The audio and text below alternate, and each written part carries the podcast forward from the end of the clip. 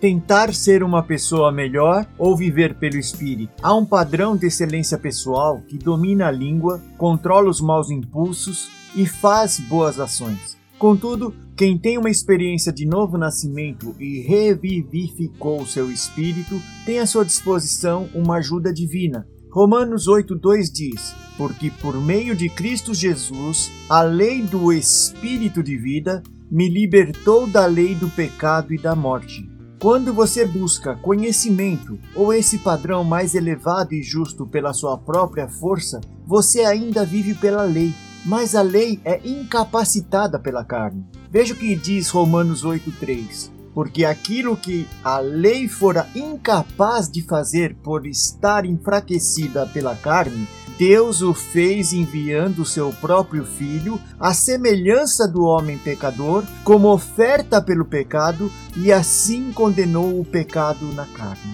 Só Cristo pode justificar e cumprir plenamente as justas exigências da lei. Isso está em Romanos 8,4, a fim de que as justas exigências da lei fossem plenamente satisfeitas em nós, que não vivemos segundo a carne, mas segundo o Espírito. Sempre que tentamos viver pelo nosso esforço, vivemos segundo as solicitações da carne, que é inimiga de Deus, porque não se submete à lei de Deus nem o pode fazer.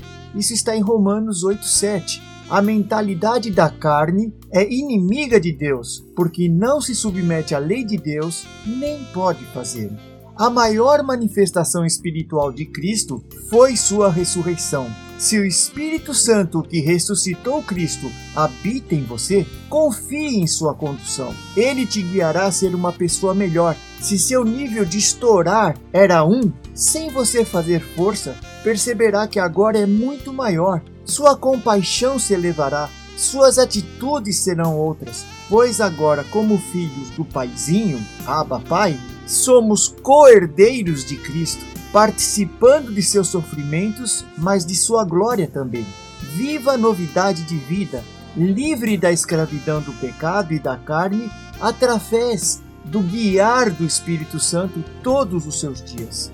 E por fim, medite em Romanos 8:21, de que a própria natureza criada será libertada da escravidão, da decadência em que se encontra para a gloriosa liberdade dos filhos de Deus. Fique com Deus, seja livre, ouça mais o Espírito que está dentro de você, ouça mais o Espírito Santo que o guiará a novas atitudes e um novo viver completamente livre, em nome de Jesus. Amém.